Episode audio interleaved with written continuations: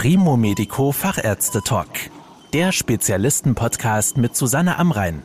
Medizin für die Ohren. Eine häufige Ursache von Schulterbeschwerden sind Kalkablagerungen, die sogenannte Kalkschulter.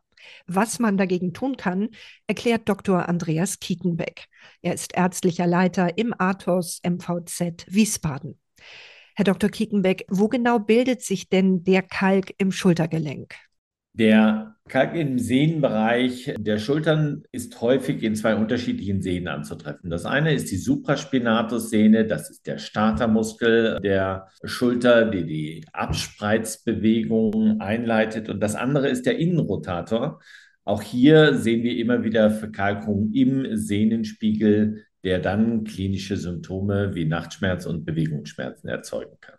Wie kommt es denn dazu, dass sich an diesen Stellen Kalk ablagert? Die Erklärung, wie sich so ein Kalkdepot bildet, ist traditionell eigentlich dadurch anzugehen, dass wir von schlechten Durchblutungssituationen im Sehnenbereich ausgehen, wo eben dann eine kleine Verkalkungstendenz entsteht, die im weiteren Verlauf immer größer werden kann und teilweise durchaus Dimensionen von zweimal drei Zentimetern annehmen kann. Und je nach Größe dieser Verkalkung führt es dann auch zu unterschiedlichen Symptomen. Und stimmt es, dass häufiger Frauen von der Kalkschulter betroffen sind als Männer? Tendenziell ist es so, dass etwas mehr Frauen betroffen sind von diesen Schulterproblemen. Das liegt aber mehr daran, dass wir eben häufiger eine eher hypermobile Situation haben, wo dann eben solche Einklemmungen, Einengungen und schlechtere Durchblutung der Situation entstehen können.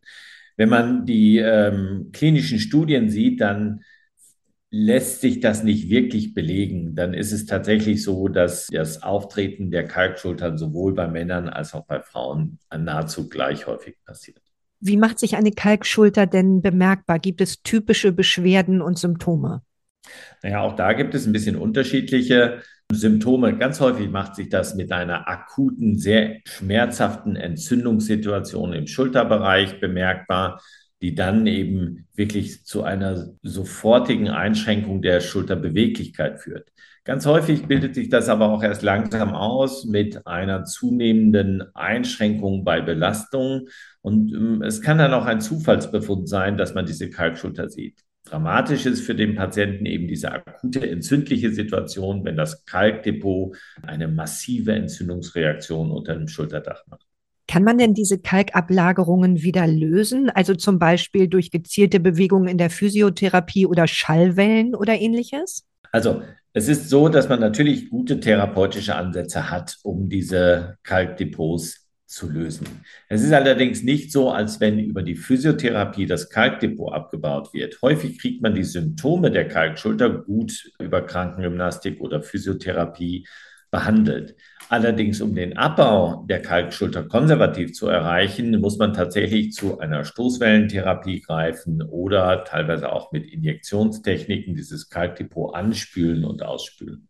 Inwiefern kann eine Operation bei der Kalkschulter helfen? Wenn die konservativen Maßnahmen eben keine wirkliche Symptomlinderung gebracht haben, dann sind wir mit unseren operativen äh, Versorgungen, die sicherlich am Ende der Maßnahmen stehen sollte, sehr erfolgreich.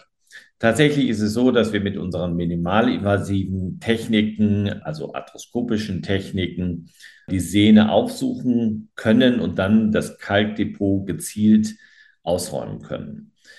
Dadurch, dass das eben häufig kombiniert wird mit einer Erweiterung des Freiraums unter dem Schulterdach, führt das ganz häufig zu guten klinischen Ergebnissen. Berücksichtigen müssen wir dabei äh, schon noch, dass immer mal wieder Defekte der Sehne noch mit rekonstruiert werden müssen und dementsprechend ist der Eingriff teilweise in der Nachbehandlung etwas aufwendiger für den Patienten. Wie muss man sich die Operation denn vorstellen? Wie lange dauert sie? Wie erfolgt der Zugang? Was ist mit Narben und Schmerzen? Tatsächlich ist es so, selbstverständlich versuchen wir das in der Regel mit minimal invasiven Zugängen. Das heißt, wir reden über endoskopische Zugänge. Das sind drei oder vier Stichinzisionen jeweils von etwa fünf Millimeter. Das heißt, wir reden eigentlich über keine größeren Narbenprobleme. Also auch kosmetisch ist das eigentlich kein größeres Thema. Und dann wird eben das Gelenk durchgespült und insbesondere auch nach Eröffnung das Kalkdepot ausgespült und die Kalkanteile entfernt, sodass die Ursache der wiederkehrenden Entzündungen behoben werden kann. Die OP selber wird in Vollnarkose durchgeführt, teils ambulant, teils stationär, je nachdem, wie die Schmerzsituation sich im weiteren Verlauf darstellt.